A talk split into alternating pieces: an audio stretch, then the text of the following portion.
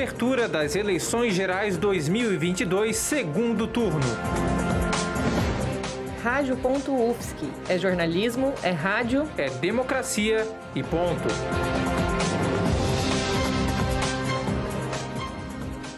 Cinco horas 17 minutos do dia 30 de outubro de 2022, o dia da eleição em segundo turno para a presidência da República e para governos do Estado em 12 unidades da Federação.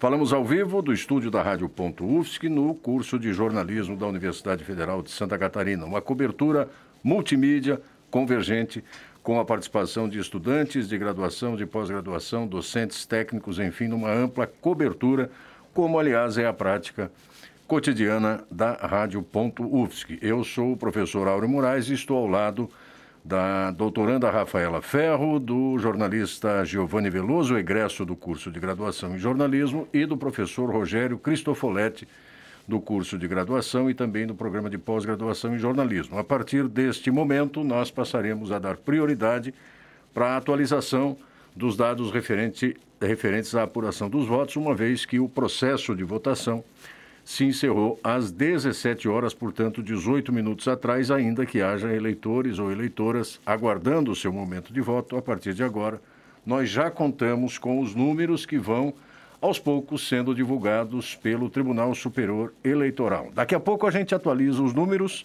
e eu vou pedir licença aos meus colegas, a minha colega, para conversar inicialmente com o professor Rogério, que já está aqui conosco, sobre o ambiente, professor Rogério, do primeiro para este segundo turno, é, que culminou com situações evidentemente anormais e atípicas, ainda que o dia de votação pareça ter transcorrido naquilo, daquela forma que os jornalistas têm tratado, né, em clima de normalidade, sem muitas ocorrências, mas de toda sorte nós tivemos episódios que merecem o devido registro. Boa tarde, Rogério. Boa tarde, colegas. Boa tarde, Áudio. Sim, tivemos quatro semanas eletrizantes, uh, como não havíamos registrado em outros pleitos no Brasil.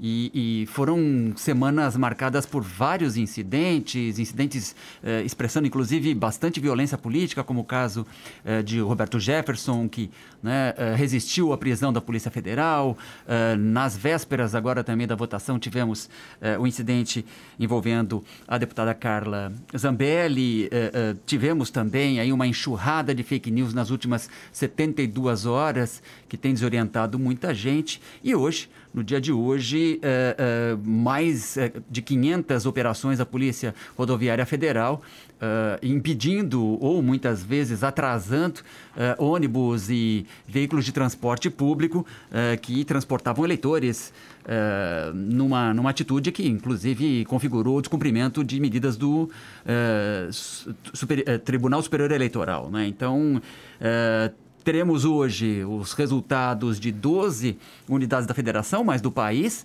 É, saberemos dos, dos, futuros governantes que vão se somar aos outros é, que foram eleitos no primeiro turno e teremos uma nova etapa do país e esperamos que tudo transcorra muito bem. Bom, o professor Rogério menciona eh, na sua fala o episódio que envolveu a deputada federal reeleita Carla Zambelli, do PL, Partido Liberal, partido que faz parte da coligação do atual presidente Jair Bolsonaro. E nós estamos aqui no estúdio agora com a repórter Amanda Brandalize, é, que é, traz mais informações ou contextualiza, Amanda, é, este que foi o episódio da, que envolveu uma das principais aliadas do presidente Jair Bolsonaro e que foi filmado, registrado, viralizou nas redes sociais e ela estava uma arma de fogo. Foi isso a que se referiu o professor Rogério agora há pouco, desse eh, alcance de ações de violência política. Né? Então, nós vamos convidar a Amanda para se juntar a nós e trazer o seu relato, Amanda, a respeito do que aconteceu com esta parlamentar. Boa tarde. É, neste sábado, dia 29, vídeos que viralizaram na internet mostram uma discussão entre a parlamentar Carla Zambelli e o jornalista Luan Araújo na saída de um restaurante no bairro de Jardins em São Paulo. Durante a confusão, a deputada e um de seus seguranças sacam armas de fogo e correm atrás do jornalista, que se refugia em um bar. Em suas redes sociais, Zambelli afirma ter agido em legítima defesa após ter sido agredida por, nas palavras dela, um homem negro e militante de Lula. O segurança da parlamentar foi preso em flagrante por disparo de arma de fogo pela Polícia Civil de São Paulo, na madrugada deste domingo, dia 30. Depois da prisão, ele pagou fiança no valor de um salário mínimo e foi liberado. Após o ocorrido, Luan Araújo registrou queixa em uma delegacia de São Paulo por ameaça e racismo, além de pedir proteção. Carla Zambelli também registrou boletim de ocorrência. Na versão dela, um grupo de homens tentou intimidá-la e ela foi empurrada para o chão. Ela diz ter apontado o revólver na intenção de deter o sujeito até a chegada dos policiais militares.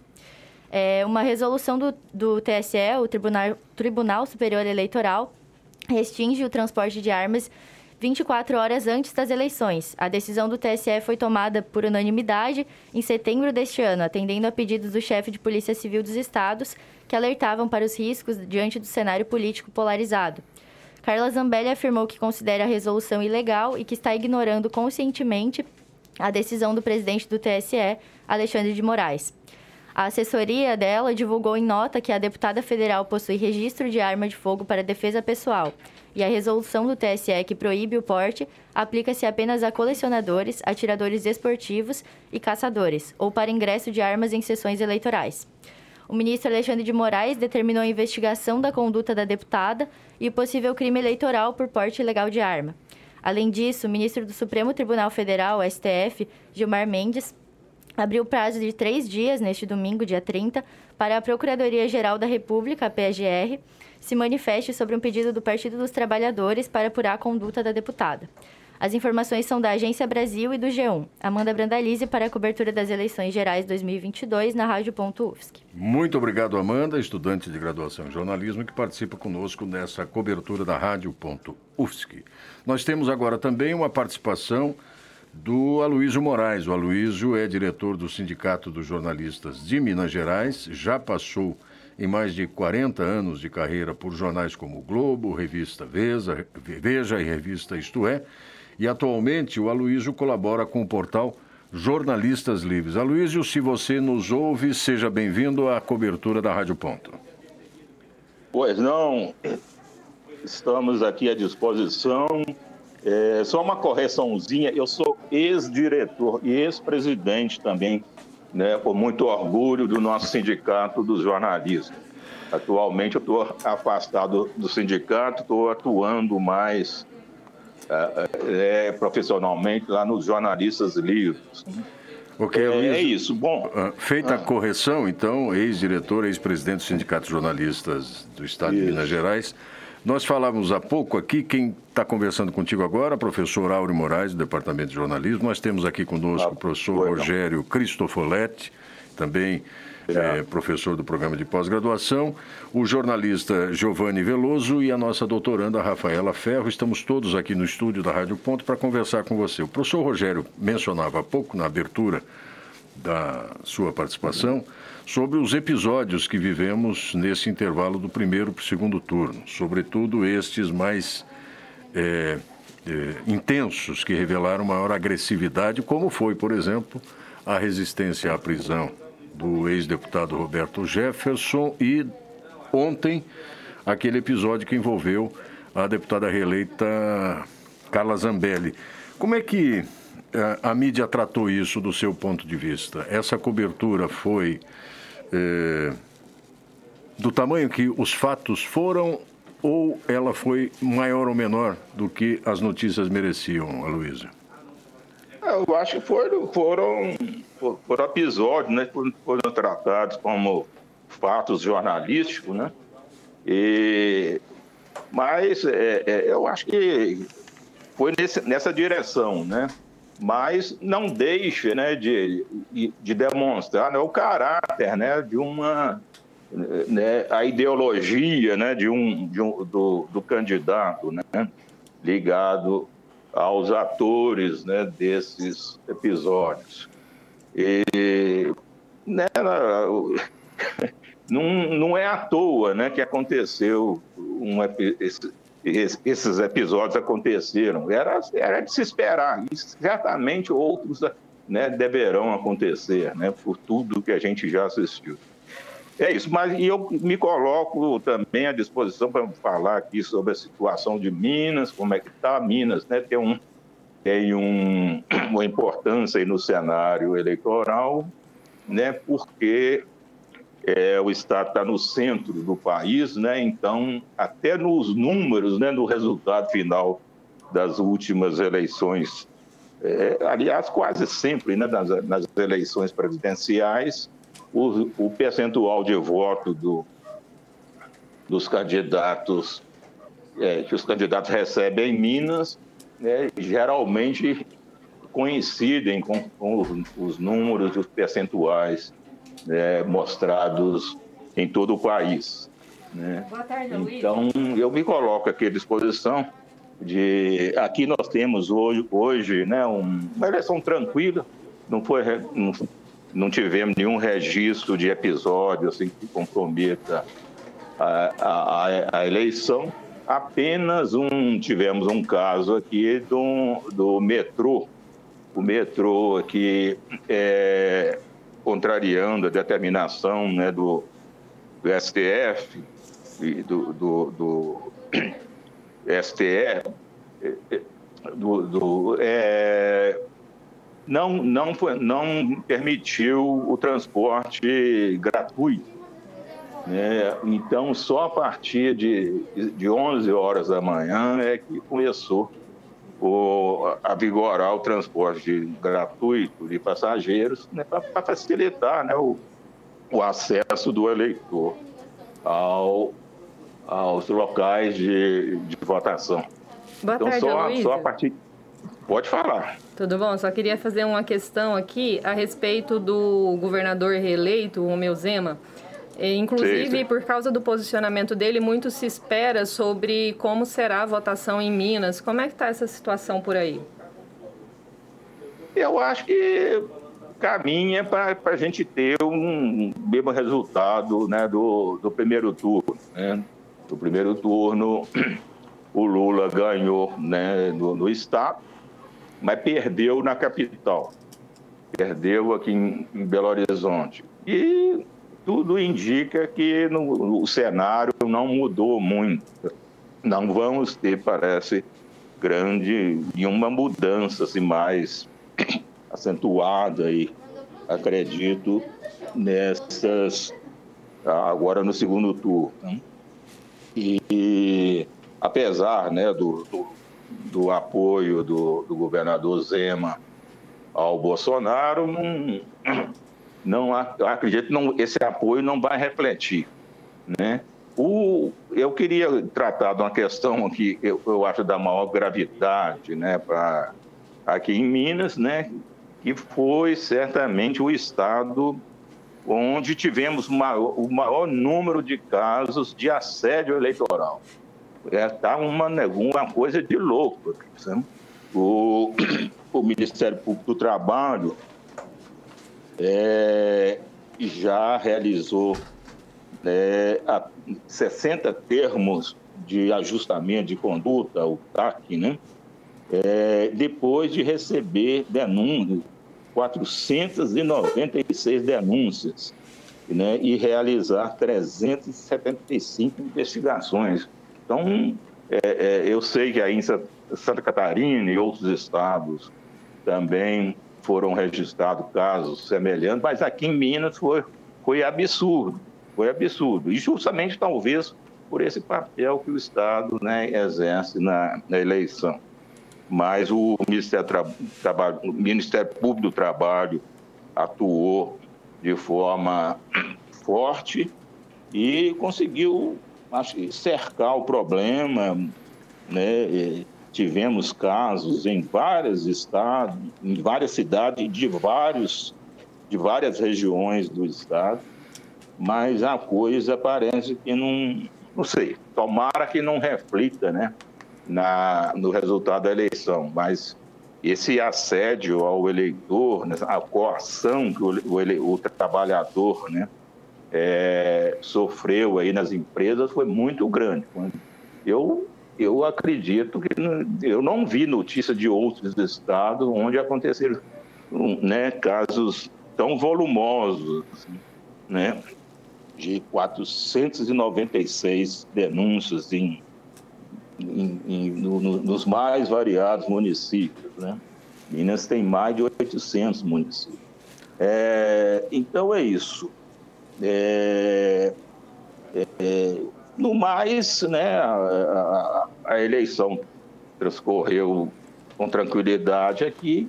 Vamos aguardar, então, o resultado. Me coloco à disposição para qualquer outra indagação. Muito bem, obrigado Aloysio Moraes, ex-diretor, ex-presidente do Sindicato dos Jornalistas de Minas Gerais, que já passou também por outras importantes publicações e hoje atua colaborando com o portal Jornalistas Livres. Um bom final de domingo para você, Aloysio, que possamos eh, transpor esse período de transição da forma mais harmônica, equilibrada, saudável e pacífica possível. Obrigado pela sua participação. Oi, não, sem dúvida, me coloco à disposição aí, precisando, é só bater na minha porta. Tá bom, um Aloysio. Para vocês e um bom domingo. Obrigado, obrigado. Estamos aqui na cobertura especial da Rádio Ponto UFSC, começando já a acompanhar os primeiros números. É, em nível nacional, o TSE informa que 8,06% das sessões já foram totalizadas, 52,09% é, para o atual presidente Jair Bolsonaro e 47,9% para o candidato Lula. 5 milhões e 800 mil votos é, em face de 5 milhões e 300 mil votos, mais ou menos por aí. Daqui a pouco a gente vai atualizar, Giovanni e Rafaela, os dados dos estados, 12 deles que mantêm é, eleição nesse segundo turno, mas antes a gente conversa também com mais um convidado aqui nessa cobertura, Wilson Reis. O Wilson é formado pela Universidade Federal do Amazonas, especialista em gestão de políticas públicas e Sistema Único de Saúde pela Uninorte. Assessor de imprensa da Secretaria de Saúde de Manaus e trabalhou também nos principais jornais impressos, veículos impressos do estado do Amazonas, e também atua como dirigente da FENAGE, a Federação Nacional dos Jornalistas. Nos escuta, está nos acompanhando bem, Wilson? Perfeito. Um grande abraço é, que nós mandamos agora nesse momento. Depois de acompanhar aí pela parte da manhã e uma parte da tarde aqui o processo de votação na capital do estado do Amazonas, Manaus. Muito bem. Quais são os relatos que você pode nos trazer nessa cobertura a partir aí do lugar de onde você está, no norte do país, para contribuir é. com a nossa cobertura aqui, Wilson? Perfeito. Nós é, tivemos visitando as sessões eleitorais de uma maneira geral, é, como parte, inclusive, de, do plantão especial que o Sindicato dos Jornalistas no Estado do Amazonas é, está realizando no dia de hoje, permanece ainda, e tendo como base e fonte é, o Centro de Divulgação das Eleições, que é uma, é, um centro organizado é, pelo Tribunal Regional Eleitoral do Estado do Amazonas e entidades é, vinculadas ao trabalho nestas eleições. Hum, pela parte da manhã até às 12 horas, que é possível é, afirmar, nós tivemos 32 urnas eletrônicas que precisaram ser substituídas, é, e aí isso inclui não só a capital, mas também o interior do estado. Nós somos, temos no estado do Amazonas 62 municípios, incluindo a capital Manaus, que é, teve 18 casos com problemas de substituição dessas urnas. Tivemos também duas representações é, por crimes eleitorais, dois casos, é, um identificado como né, notícias falsas de um, de um determinado portal e outro de uma rádio por divulgação de pesquisa de boca de urna de forma fraudulenta e cinco casos de propaganda é, eleitoral irregular, como distribuição de santinhos e também em redes sociais. Mas é, na capital, que nós tivemos é, a visitação desde as 7h30 horas da manhã até as 14 nós vimos um movimento é, é, linear, vamos dizer assim, sem, sem muitos problemas que aconteceram, por exemplo, no primeiro turno em 2 de outubro com a formação de filas em algumas sessões eleitorais. É, Rafaela, o Giovanni, quem tem os dados aí do estado do Amazonas, a Rafaela já pode atualizar é, nessa participação do Wilson. Rafa, como é que nós estamos em termos de percentual de totalização e dos números relativos a cada candidatura? Até o momento, nós temos 30% das sessões é, totalizadas na apuração, aí cerca de 660 mil votos. O candidato Wilson Lima, do Partido União, tem 58% dos votos computados e Eduardo Braga, do MDB, com 41% dos votos computados até o momento. Aproveito para perguntar sobre essa disputa ao governo do estado, qual que é a expectativa que está no Amazonas para essa decisão? É, é, já como um quadro que ficou do primeiro turno, vamos dizer assim, que o candidato Eduardo Braga, do MDB, conseguiu é, derrotar o candidato Amazonino Mendes, que é um político é, antigo né, e tradicional aqui na política no estado do Amazonas, porque já foi governador por duas vezes, prefeito por três, senador da República pelo, pelo estado do Amazonas, é, e se constituiu para as hostes do, do MDB uma vitória importante. De lá para cá, um, houve um crescimento de Eduardo Braga, né, mas até então não a ponto de questionar nas pesquisas de intenção de voto a liderança do candidato é, Wilson Lima, que é o atual governador do estado do Amazonas, é, candidato à reeleição. É, Wilson, mais alguma consideração, mais algum fato curioso, algum episódio, algo que mereça o registro aí do norte do país?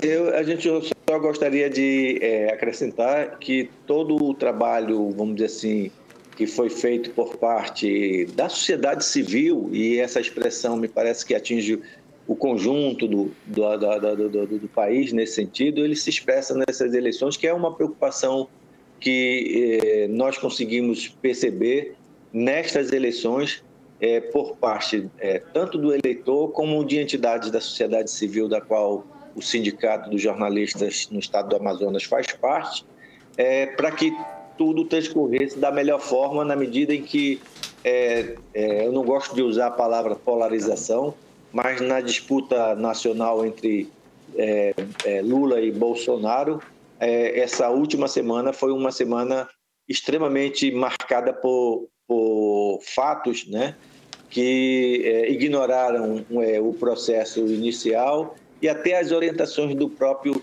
é, TSE. Então, isso, a nossa preocupação era que isso pudesse também se refletir é, na participação é, dos eleitores e, aparentemente, nós só podemos é, fechar essa avaliação e dar um diagnóstico mais preciso é, mais tarde, mas, aparentemente, parece que não é, interferiu. Né? E nós queremos que isso seja uma verdade para que a gente possa é, ao final, né, o povo brasileiro ter o que comemorar do ponto de vista da vitória de um dos dois candidatos. Wilson, muito obrigado pela sua participação e, havendo qualquer informação relevante, a Rádio Ponto também está à disposição para todos os colegas e as colegas do Brasil inteiro para interagirem conosco nessa cobertura.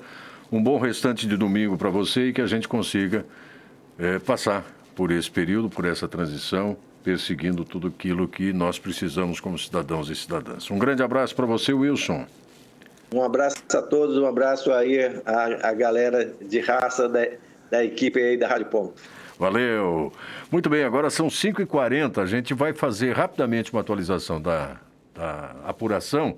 Já temos no âmbito federal aqui, conforme informa o TSE, 13,94% das sessões totalizadas, 51,74% para Jair Bolsonaro, 48,26% para o candidato Lula. Agora eu convido o Giovanni Veloso, que está conosco nessa cobertura, para passar os dados agora dos estados. E depois a Rafaela faz também a atualização de outra parte das unidades da federação que tem segundo turno. Giovanni. Muito obrigado, Áureo. Acho que podemos começar então com Santa Catarina. Santa Catarina ainda está bem no início, 1,91% das sessões totalizadas. Para presidente, 64,66% dos votos para Jair Bolsonaro contra 35,34% para o candidato Lula. Já para o governo do estado, nós temos Jorginho Melo à frente com 66,81% dos votos e Décio Lima com 33,19%, né? Uma proporção muito parecida até pela questão do voto casado. Indo então para o Rio Grande do Sul, o estado vizinho, nós já temos já um pouco mais de apuração com 18,46% das sessões totalizadas. Deixa eu ver se há alguma atualização. Já atualizamos para 20,60% de sessões.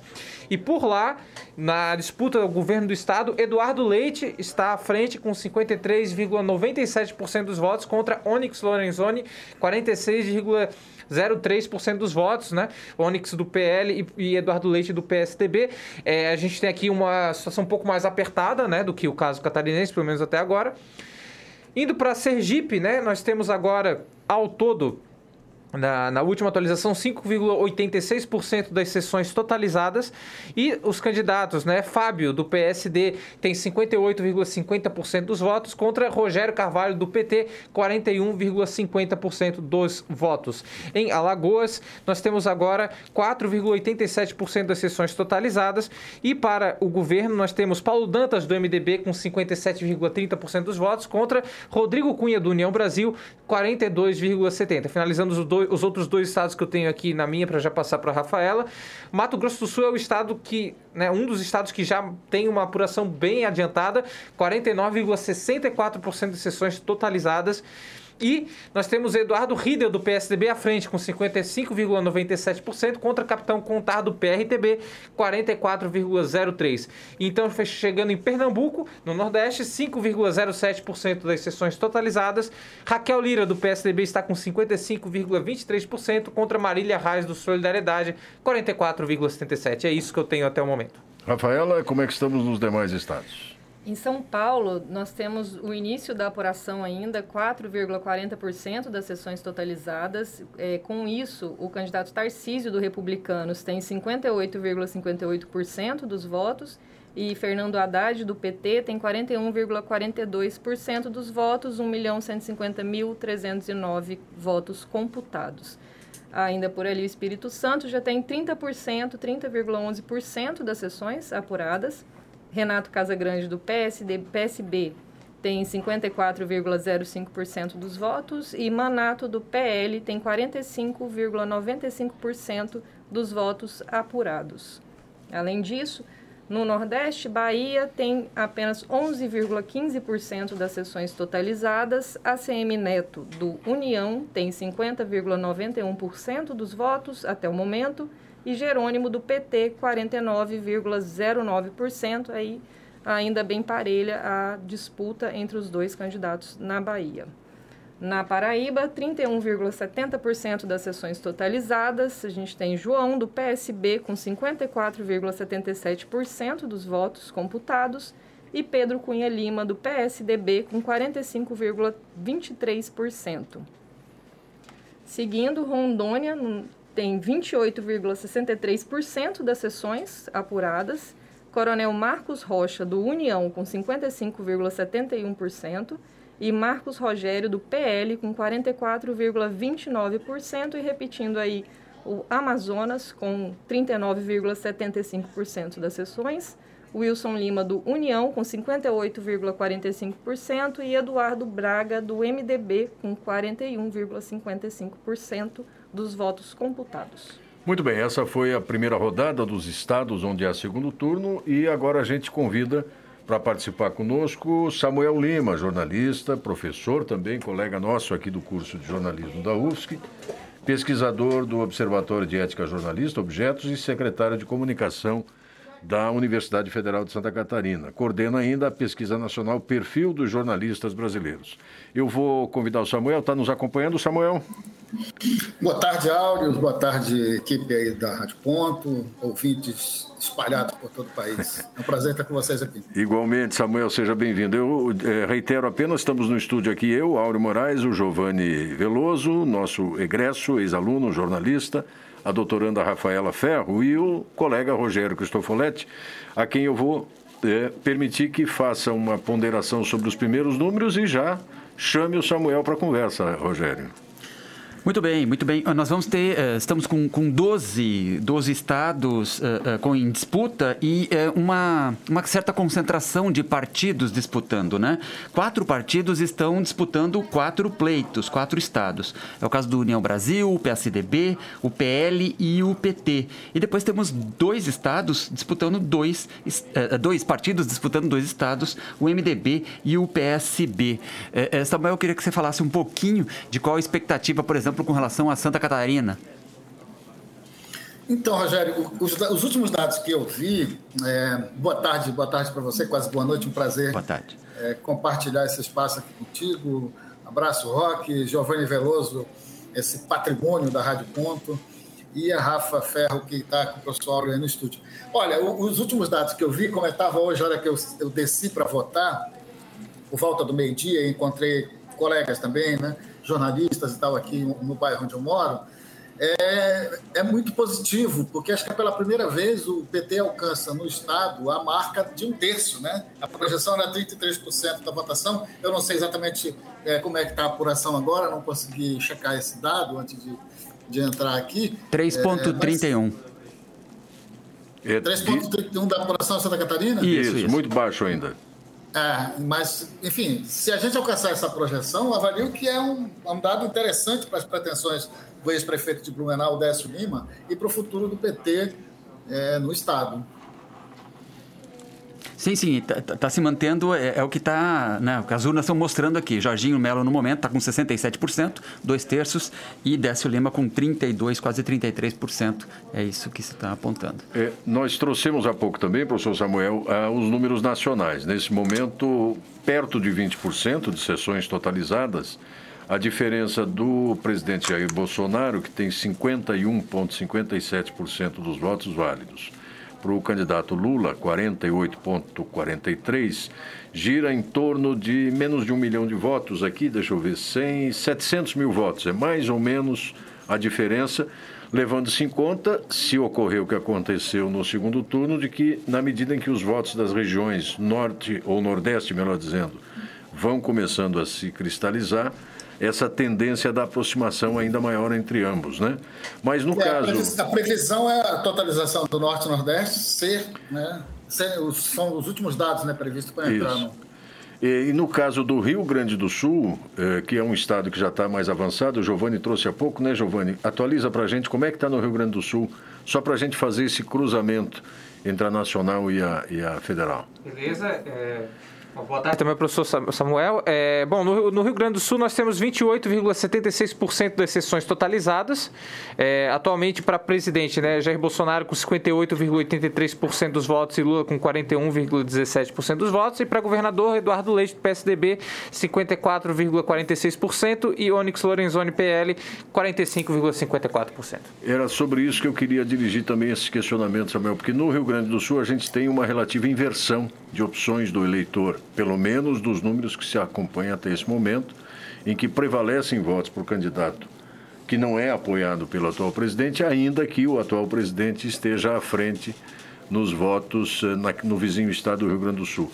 É, houve uma migração de votos, eh, eu poderia talvez definir assim, da esquerda no Rio Grande do Sul em favor do agora candidato à reeleição, Eduardo Leite. Você concorda? Como é que você enxerga o panorama no Rio Grande do Sul?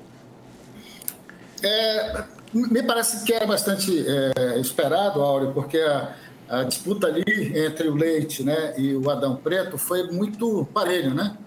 É, acho que ficou na casa aí de menos de 1% de votos, talvez o Giovanni tenha esse dado aí, possa confirmar. Mas se no máximo foi isso, passando isso por muito pouco, né? 20 e poucos mil votos, 30 e poucos mil votos, não me, me falha a memória. É, então era natural que essa migração acontecesse, né? Por conta de todo o embate que se deu no primeiro turno, das coisas que aconteceram no segundo. Vamos lembrar que toda a ação né, é bastante repudiada de lideranças bolsonaristas, como Bibo Nunes, de Santa Maria, é, propondo que os estudantes é, santamarienses da UFSM fossem queimados vivos, numa cidade que né, é, sofre até hoje com a tragédia da Boate Kiss, né? Então, é, é me, ah, me, parece assim bastante natural e, e ah, nós, eu acompanhei várias manifestações também entre o final do primeiro turno e agora o segundo turno de lideranças ligadas ao PT, aos partidos né, do campo progressista do Rio Grande do Sul. É, ainda que é, o candidato né, Leite não tenha indicado voto é, no ex-presidente Lula, é, mas ele recebeu esses apoios espontâneos, né, por conta também né, do, do apreço que essas forças políticas têm pela democracia. Tudo que o Onyx Lorenzoni é, não, não representa nos debates, debates feitos por veículos como Rádio Gaúcha, ou, ou mais recentemente pela RDS TV, se viu isso, né? um desfile de horrores, a negação da vacina, né? de novo reapresentada como se, é, se fosse né? uma política exitosa do governo federal, quando foi uma tragédia, né? a gestão da pandemia, ele participou disso, se, se gabou de não ter, né? de, não, de não estar vacinado, enfim, entre outras coisas, né? É, fora a ação homofóbica em relação ao, ao candidato, ao ex-governador que está concorrendo à reeleição, Eduardo Leite, que é assumidamente uma pessoa da comunidade LGBTQIA+. Então, é, me parece que era bem natural e eu espero, sinceramente, que isso se confirme. Agora, o professor Rogério eh, mencionava, antes da gente conversar, a, talvez uma análise que eh, ela não está necessariamente com foco nesse momento, que é o, o momento do voto, da apuração, mas que tem um impacto nos parlamentos eh, no âmbito federal, seja qual for a situação que se configurar ao final desta apuração. Vença Bolsonaro ou vença Lula, eh, a composição do Senado Federal e da Câmara Federal já está definida. E, ao que tudo indica, professor Rogério, pró, eh, pró candidaturas mais ao campo da direita, é isso? Sim, sim. Na Câmara, o PL conquistou 99 é, cadeiras, né? Seguida depois da Federação PT, PV, PCdoB, que chega a 80, e depois União Brasil com 59. Uh, no Senado, uh, o PL conquistou 14, mas pode chegar a 15 caso o Marcos Rogério não ganhe em Rondônia, né? Uh, e o, o PSD com 11, o MDB com 9 e o PT com 8, que pode chegar a 9, caso o Rogério Carvalho não vença em Sergipe, como esses dois senadores estão disputando. Então, uh, uh, claro, uh, se Lula, por exemplo, se Bolsonaro vencer, ele vai ter, por exemplo, no Congresso né, pelo menos 187 votos da sua coligação de maneira direta.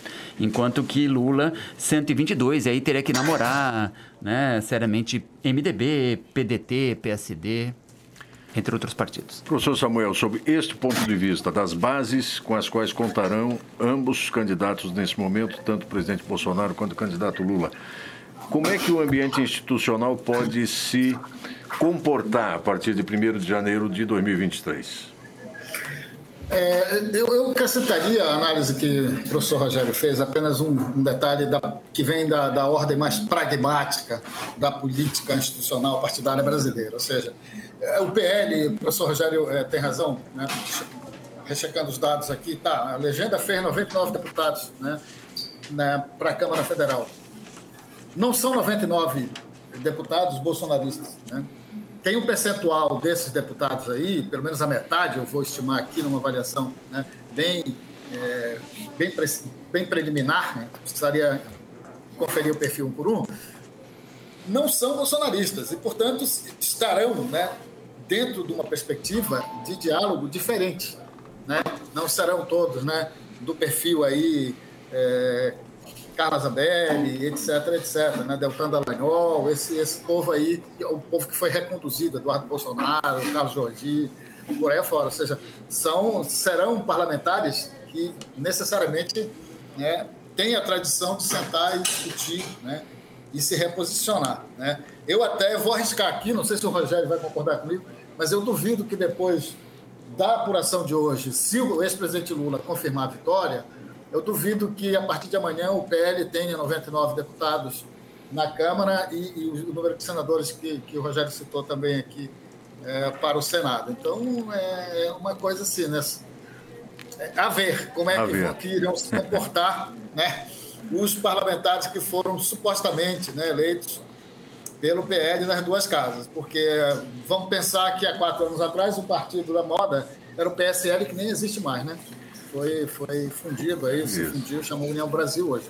Então é, é diferente, né, de você pegar, estou olhando, observando o gráfico aqui, de, de figuras né, públicas que foram eleitos pela, pela, pela federação e né, à frente aí o PT, e outros parlamentares eleitos também pela, pelo MDB, o próprio PT e tal, que são caras que têm né, uma outra, um outro perfil né, e uma outra, um, um, outro tipo de posicionamento, não guiado por esse regime de crença tão fechado, e seguramente né, é, vão tentar sobreviver, né, porque é, o Poder Executivo não pode tudo, não manda tudo, mas tem né, um poder né, de negociação em cada uma dessas casas. Considerando ainda que o Senado, né, é, no Senado, acho que o jogo, não sei se o Rogério é, concorda comigo, o jogo permanece mais equilibrado.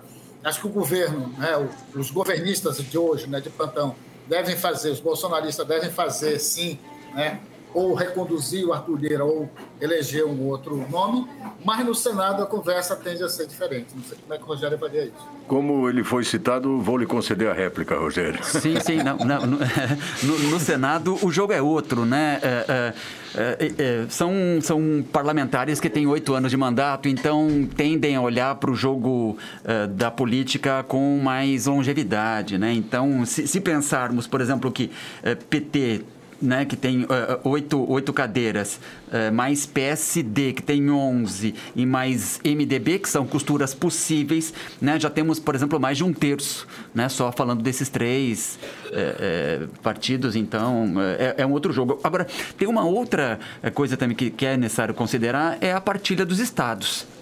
Né? O PT elegeu três uh, uh, estados, uh, três governadores, está disputando outros quatro, pode chegar então a sete.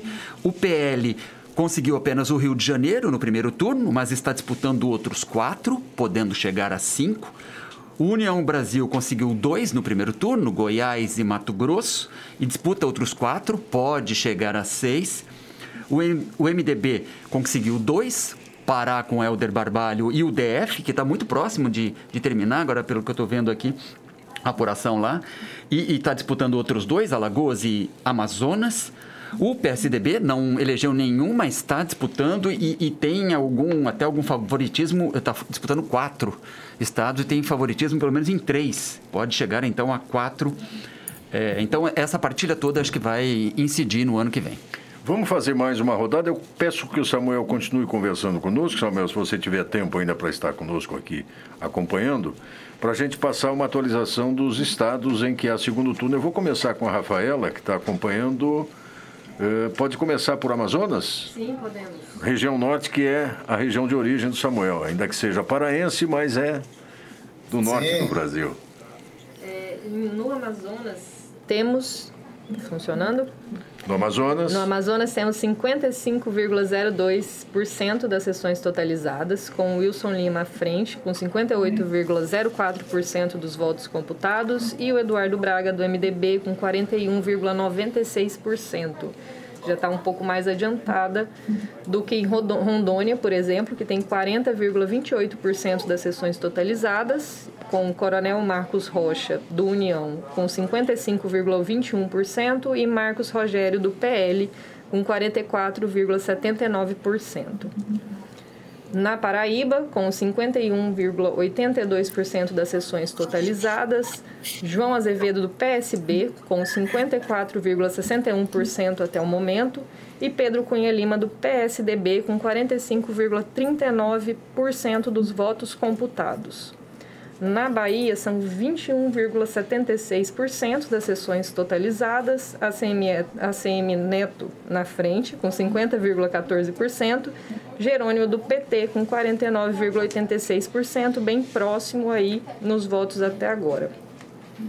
No Espírito Santo, temos quase aí 63,50% das sessões totalizadas, Renato Casagrande do PSB com 53,69% dos votos computados já está mais próximo aí de uma possível eleição, e Manato do PL com 46,31% dos votos computados. Em São Paulo, que tem menos sessões totalizadas até o momento, são 13,56%, Tarcísio do Republicanos com 58,18% e Fernando Haddad do PT com 41,82% dos votos computados. Vamos passar a sequência de outros seis estados com o Giovanni Veloso, então. Tá certo, então a hora começando então por Santa Catarina, né? 8,5% das sessões totalizadas, então para o governador do estado, Jorginho Melo do PL está com 70,21% dos votos, enquanto Décio Lima do PT está com 29,79% dos votos. Indo para o vizinho aqui, Rio Grande do Sul, 40,37% das sessões já totalizadas. Eduardo Leite do PSDB continua à frente com 55,18% dos votos e Onyx Lorenzoni do PL 44,8% 82%. Então, agora para Sergipe, no Nordeste, nós temos então 21,01% das sessões totalizadas. Fábio, do PSD, está com 55,77% dos votos, enquanto Rogério Carvalho, do PT, 44,23% dos votos. Vamos então agora para Alagoas. Alagoas tem 9,76% das sessões totalizadas. E por lá, Paulo Dantas, do MDB, está com 57,53% dos votos. E Rodrigo Cunha, do União Brasil, está com 42,47% dos votos. No Mato Grosso do Sul, nós já temos 77,92% de todas as sessões totalizadas. E por lá, Eduardo Riedel, do PSDB, já está se encaminhando, né? 55,93% dos votos. E Capitão Contar, do PRTB, 44,07% dos votos. Finalizando então com Pernambuco, nós temos então, no presente momento, 14,86% de todas as sessões totalizadas. E por lá, Raquel Lira, do PSDB, está com 55,13% dos votos. Enquanto Marília Reis, do Solidariedade, tem 44,87%. É isso aí que nós temos até o momento. Muito bem, atualizando a apuração uh, presidencial, pelos dados do TSE, 30% das sessões, to sessões totalizadas, 51,06% para Jair Bolsonaro, 48,9% para o ex-presidente Lula, quase 50 e 1 a 49. Professor Rogério, comentários sobre essa rodada para depois a gente ouvir o professor Samuel. Esses votos estão vindo sobretudo das regiões norte e centro-oeste, pelo que a gente vem acompanhando aqui é, no descarrego das, dos votos. Né? Por exemplo, na região norte, Tocantins já está com quase 89% dos votos, o DF com 97% lá no centro-oeste, Mato Grosso do Sul com 80%, então enquanto que a região sudeste, a região mais populosa, nós temos o Espírito Santo com um, pouco mais de dois terços, mas Minas, que é o segundo colégio eleitoral, com menos de 20%, e São Paulo com 15% apenas. Então, a coisa vai ficar. No, no, Nordeste, nós estamos aí com um pouco mais. Tem, tem estados um pouco mais avançados, é o caso da Paraíba, com 57%, mas, o, por exemplo, Alagoas está com 10%. Muito bem, professor Samuel, para a gente encerrar e agradecer sua participação, seu comentário sobre esse panorama rápido aí, quando temos 6 horas da tarde é, aqui em Florianópolis. É, então, olha, é, eu estava observando aqui, três, três resultados me chamaram a atenção. É, Giovanni pode, pode confirmar aí para mim. A Bahia, o candidato Jerônimo está na frente, né, que é PT, contra a CM Neto. Espírito Santo, uh, Casagrande, do, do PSB, também está na frente, abriu uma boa frente em relação ao Manato, que é candidato né, do, do, governo Bolsonaro. E Rio Grande do Sul, uh, o Eduardo Leite consolida a posição e, de fato, deve ganhar a eleição. Uh, eu acho que isso vai equilibrar o resultado de primeiro turno, né? É, ainda que São Paulo, vamos ver aqui como é que está São Paulo. São Paulo ainda está num nível de, de, apuração baixo, não é isso? Isso, no caso, é 16%. Então, São Paulo é, é, difícil pensar em virada porque nesse momento, né, está é, 16,18, né, Rogério? Está 17 pontos de frente para o Tarcísio, 58% contra 41%, 93%, né? É, então é muito, muito difícil pintar uma virada né, com, com essa abertura, não, não, a gente não tem ideia de onde tá, estão sendo totalizados esses votos. Mas, de todo modo, me parece que o resultado do segundo turno, os primeiros resultados, são muito promissores para redesenhar o mapa geopolítico, professor do país e dar um pouco mais de equilíbrio né, à gestão pública né, do país a partir de amanhã. Professor Samuel Lima, muito obrigado pela sua disponibilidade, pela sua participação, pela sua contribuição nessa reflexão que fazemos aqui na Rádio Ponto. Que tenhamos todos um final de domingo de muita tranquilidade, ainda que com tensões e com intensidade nas informações. E vamos torcer para que a gente passe por esse período da forma mais harmônica, tranquila e que tenhamos aí um período de respiro para todos e todas nós. Oxalá. Um grande abraço, foi um prazer aí. Obrigado. Samuel Lima, professor do Departamento de Jornalismo, secretário de Comunicação da Universidade Federal de Santa Catarina, que participa conosco na cobertura da Rádio Ponto. A gente tem mais um convidado agora a participar conosco com informações agora da Paraíba. É o Tiago Félix, estudante de jornalismo da Universidade Federal da Paraíba e atualmente produtor da TV Cabo Branco. Tiago, se você me ouve, boa tarde, obrigado pela sua participação. Bom, não sei se temos contato. Opa, opa. Tudo bem, Tiago? Tudo, tudo bem. Me ouve agora? Sim, perfeitamente. Mais uma vez eu agradeço professor Áureo que está falando aqui conosco no estúdio, Giovanni Veloso, Rafaela Ferro e o professor Rogério Cristofoletti. Queremos saber dos seus relatos aí. A Paraíba é um dos estados que tem segundo turno é, e a gente deu os números agora há pouco, a Rafaela trouxe aqui. Como é que foi o dia? Como é que está sendo o ambiente? Quais são as informações que você nos traz direto aí da Paraíba, Tiago? Isso, aqui na Paraíba concorrem ao governo do estado o candidato Pedro Cunha Lima, do PSDB, e também João Azevedo, do PSB, que concorre pela reeleição, né? É, eu estive em alguns pontos de votação hoje à tarde, aqui em João Pessoa, capital paraibana, e a realidade aqui foi bem tranquila, não tiveram tantas filas como a gente viu no primeiro turno, foi um dia de votação relativamente tranquilo. Aqui no estado da Paraíba, são cerca de 3 milhões de eleitores que estão aptos a votar nesse segundo turno, é, definindo então o governador e também o presidente. Aqui na Paraíba tiveram alguns registros, né? a exemplo de 478 urnas eletrônicas que apresentaram algum tipo de problema durante o pleito e também 40 delas chegaram a ser substituídas. Mas uma coisa que chamou muito a atenção aqui, e foi destaque inclusive nacional, foi a questão do, das blitz né? e também das operações da PRF aqui no estado no município de Cuité, aqui na Paraíba, o prefeito Charles Camaraense denunciou que a Polícia Rodoviária Federal teria montado uma operação e dificultado o transporte público de eleitores no município. Diversos vídeos foram publicados em redes sociais em que eleitores se dizem intimidados pelas ações da PRF. A assessoria de comunicação da Polícia Rodoviária Federal, aqui no estado da Paraíba, informou que qualquer informação sobre o dia de hoje seria repassado pela Assessoria Nacional da PRF. Então, eu também fui em busca da, da assessoria nacional da PRF, mas a gente não teve uma resposta até então. Em nota, o presidente do Tribunal Regional Eleitoral daqui da Paraíba, o desembargador Leandro Santos, informou que se reuniu ainda no fim da manhã com membros da Corte, da Procuradoria Regional Eleitoral e com o superintendente da Polícia Rodoviária Federal na Paraíba para ter mais informações sobre essas denúncias, né? Na reunião, o superintendente da PRF na Paraíba teria informado que a operação seria de rotina para garantir a segurança nas estradas nas eleições, sem prejudicar o transporte de eleitores. Ainda de acordo com a nota, o TRE informou que permanece atento para imp impedir qualquer ação que dificultasse o acesso de eleitores à votação. Então, no momento em que fechou o horário de votação, né, por volta das 17 horas, eu estava no CPDAC que é o segundo maior local de votação aqui de João Pessoa, com mais de 9 mil eleitores, e não tive relatos de filas no local. Então, tem sido um segundo turno muito tranquilo aqui no estado da Paraíba, a não ser por essas questões envolvendo a Polícia Rodoviária Federal. Ok, Tiago, obrigado pela sua participação. Tiago, que falou conosco, direto da Paraíba, estudante de graduação em jornalismo da Federal da Paraíba. Um bom final de domingo para você, Tiago. Para vocês também, boa apuração. Obrigado. Obrigado.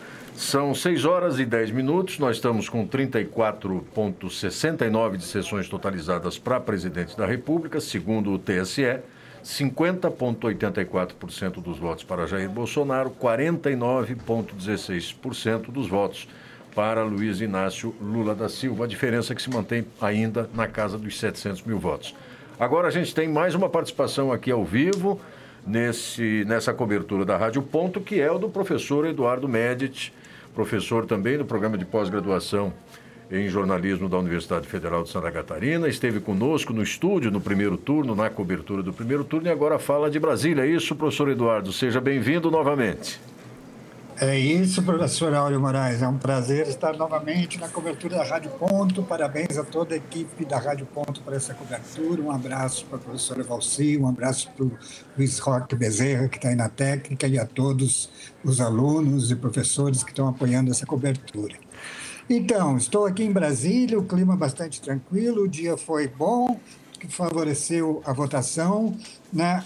Aqui a apuração está praticamente encerrada, foi a apuração apenas para presidente, porque a eleição para governador se decidiu em Brasília no primeiro turno, e o presidente Bolsonaro, estando aí quase 97% dos votos apurados, está vencendo em Brasília com uma larga vantagem aí de 300 mil votos. Né? Na verdade, desses 600 mil votos que nesse momento da apuração ele tem à frente ainda do presidente Lula, que agora aos pouquinhos começa a chegar perto, mas são 600 mil votos de diferença a metade deles foi essa vantagem que Bolsonaro tirou aqui em Brasília.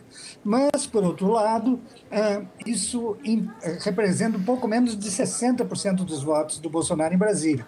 E é bom lembrar que na eleição de 2018 ele teve 70% dos votos, ou seja, o presidente Bolsonaro perdeu espaço nessa eleição aqui em Brasília.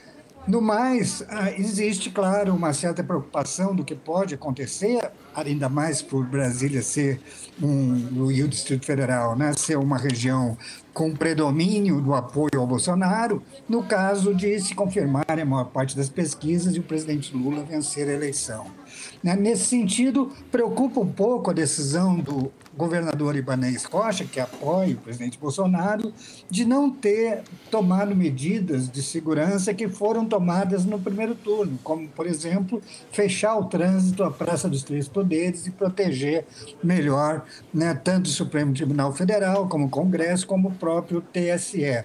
Eu passei há pouco de carro pela frente do TSE, na, na, na via L4, e até agora não há nenhuma normalidade, não há nenhum ajuntamento em frente ao TSE e também não há nenhuma segurança ostensiva em torno. Né? Sabe-se que o TSE tem a sua própria segurança em torno do prédio, o prédio fica um pouco afastado da estrada, mas uh, ali, até onde se viu, não há nada aparente de segurança excepcional para o TSE. Mas, por enquanto, a situação é muito tranquila. Algumas blitz da Polícia Militar, mas que são blitz atua é, é, que usualmente ocorrem nos domingos, né, para pegar motoristas que tenham bebido uh, durante uh, os almoços aí e as festas que ocorrem no fim de semana, né? Então, até agora, tudo normal aqui em Brasília e essa diferença de votos era esperada e foi um pouco menor do que o comitê do candidato Bolsonaro esperava.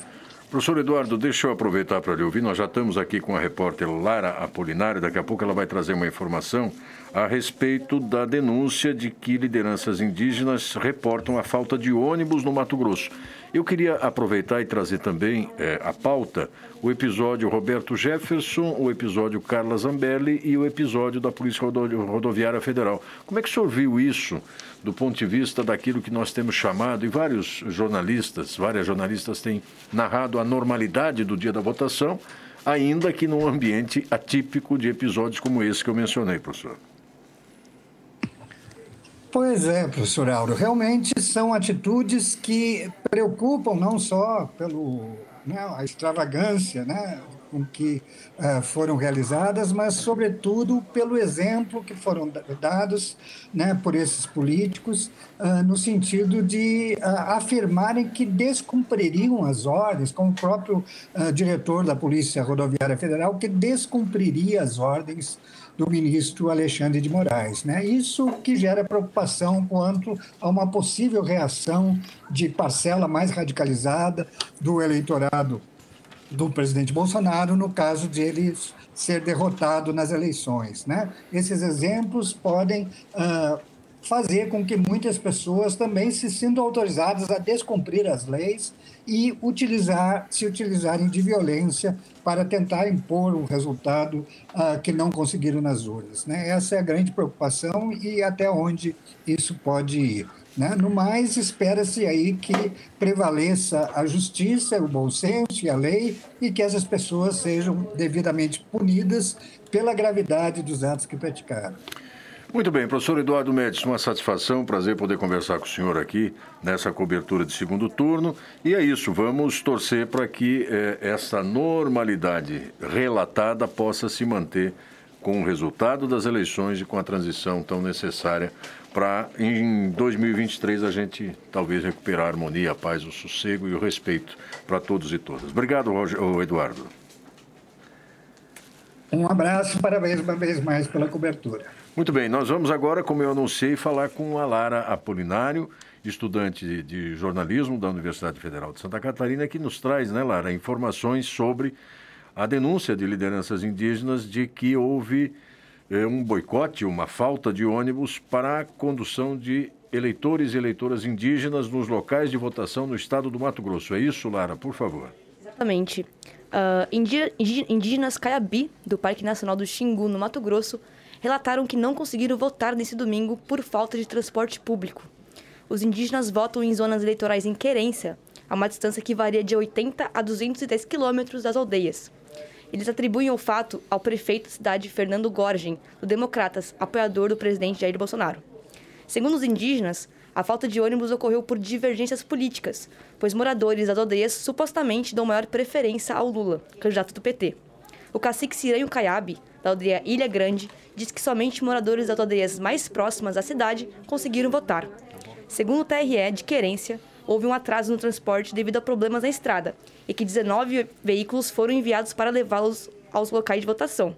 Lara Polinário para a cobertura das eleições gerais 2022, na Rádio Rádio.UFSC. É isso aí. Obrigado, Lara. Mais uma participação ao vivo aqui no nosso estúdio de estudantes do curso de jornalismo, nesta cobertura multimídia convergente da Rádio.UFSC. Vamos a mais uma rodada de atualizações.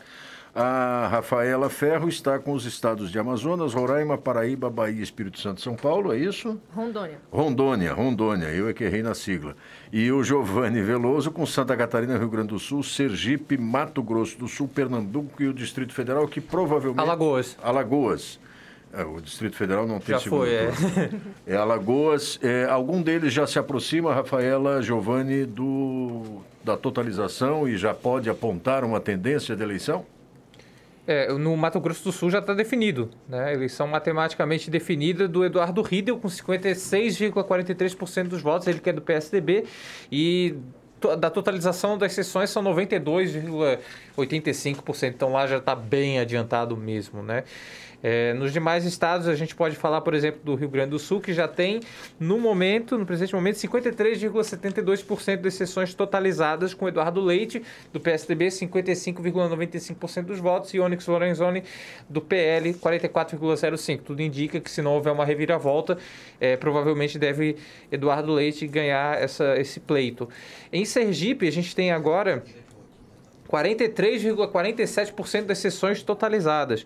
E por lá, Fábio do PSD continua à frente, 55,06%, enquanto Rogério Carvalho do PT, 44,94%. Tá certo? É, vamos ver então agora Alagoas, né? Alagoas, 19,79% de sessões totalizadas. Paulo Dantas, do MDB, está com 57,68%, enquanto Rodrigo Cunha, do União Brasil, 42,32%. Uh, indo então para Pernambuco, em Pernambuco, a gente tem, no presente momento, 27,21% de sessões totalizadas, com Raquel Lira, do PSDB, 56,28% e Marília Reis, do Solidariedade, 43,72%. Aqui em Santa Catarina, nós temos agora 20,38% de sessões totalizadas. Jorginho Melo continua subindo, 71,33% dos votos. Jorginho Melo do PL. E Décio Lima do PT, 28,67%.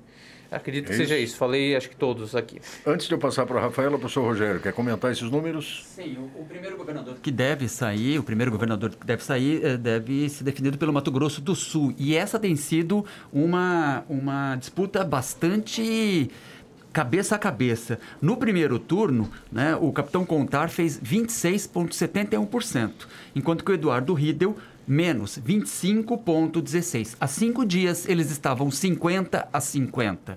E na, na, na, na sondagem da véspera, aí sim houve um descolamento do Riedel e deve que deve ser confirmado. Não, já, já está, já está. Ele é matematicamente definido eleito. Então temos o primeiro governador sim, eleito em segundo turno. Repete uhum. para a gente então. É certo. Eduardo Riedel, do PSTB do Mato Grosso do Sul, é o novo governador né, do Mato Grosso do Sul com 56,51% dos votos. Né? Em segundo lugar, vem Capitão Contar do PRTB, 43,49% dos votos. Era a única disputa do PRTB, né? E, e, essa é uma das quatro em que o PSDB está tá disputando. E o Eduardo Riedel não é um político de formação, ele é ligado ao agronegócio.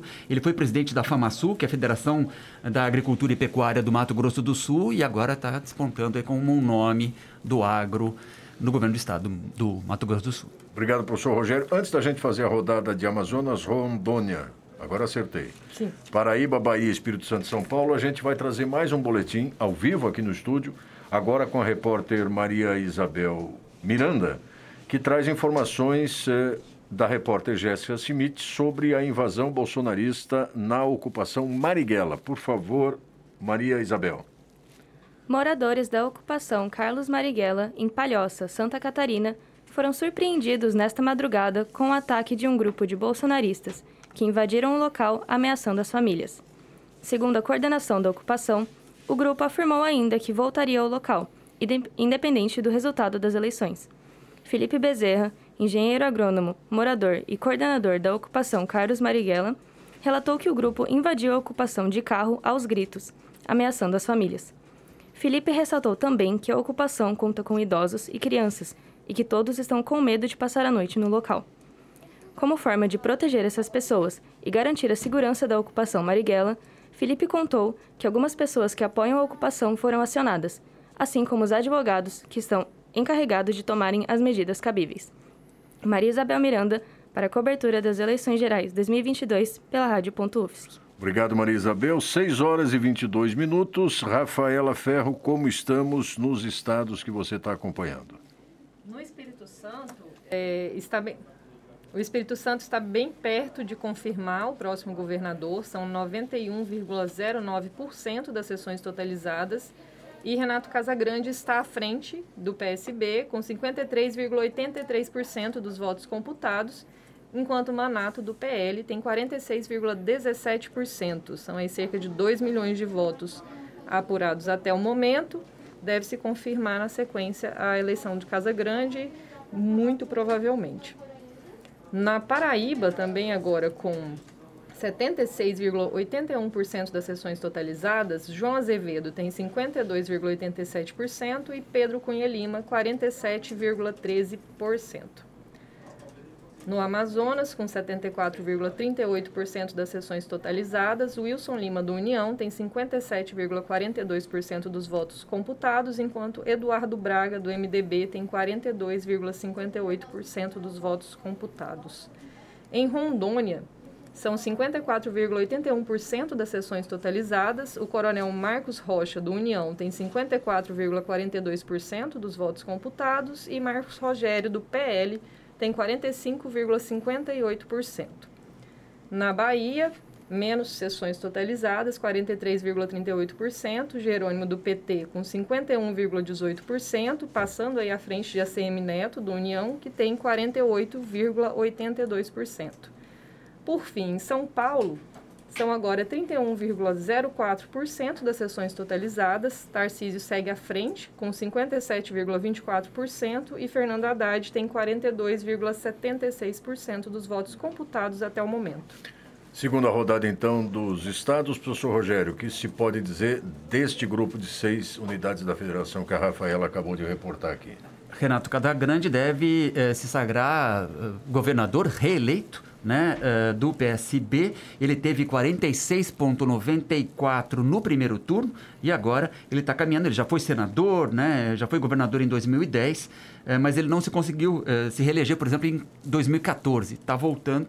Agora, bom, conseguiu em 18 e tende agora a ir para um segundo, um segundo mandato em 22. Eu estou observando aqui também que, a despeito do que acontece historicamente, a, a a abstenção é menor nesse segundo turno no Espírito Santo do que no primeiro. No primeiro tivemos a, a maior abstenção da região sudeste, de 22,74%, e agora estamos na casa dos 20,44%. Maravilha, agora são 18h25, é, só para atualizar a eleição nacional, nos dados disponíveis no TSE, 47,32 de sessões totalizadas, 50,39% para Jair Bolsonaro, 49,61% para Lula. A diferença está na casa dos 500 mil votos, então ela está começando a reduzir. Rafaela, chama o intervalo para a gente e no retorno a gente vai uh, continuar apresentando a atualização nessa cobertura especial multimídia e convergente da Rádio.UFSC. Antes de passar para o intervalo, eu gostaria só de reforçar que a produção da cobertura das eleições pela Rádio.UFSC nesta noite tem a participação de Ana Carolina Gouveia, Maria Isabel Miranda, Vinícius Graton, Amanda Gabriele, Luísa Viana, Sara Araújo, Nathalie Bittencourt, Giovanni Ribeiro, Alice Maciel, Pedro Guerrazi, Nanda Honório, Daniele Alves, Nádia Zavala, Ivone Rocha, Gabriel Piccolo, Lucas da Hora, Lara Apolinário, Vitória Navegantes, Gabriela Mariotto, Jéssica Schmidt, Giovana Goim, Amanda Brandalize, Júlia Venâncio. Editora-chefe, doutoranda Rafaela Ferro, produtor-chefe, doutorando Luiz Davi Padilha, editores assistentes, graduanda Daniele Cardoso Alves e jornalista Giovanni Veloso, produtores assistentes, graduandos Pedro Guerrazi e Gabriel Piccolo, identidade visual, graduando Lucas Ortiz, Coordenação técnica, Peter Lobo e Roque Bezerra. Coordenadora geral, professora Valciso Coloto. Vamos ao intervalo.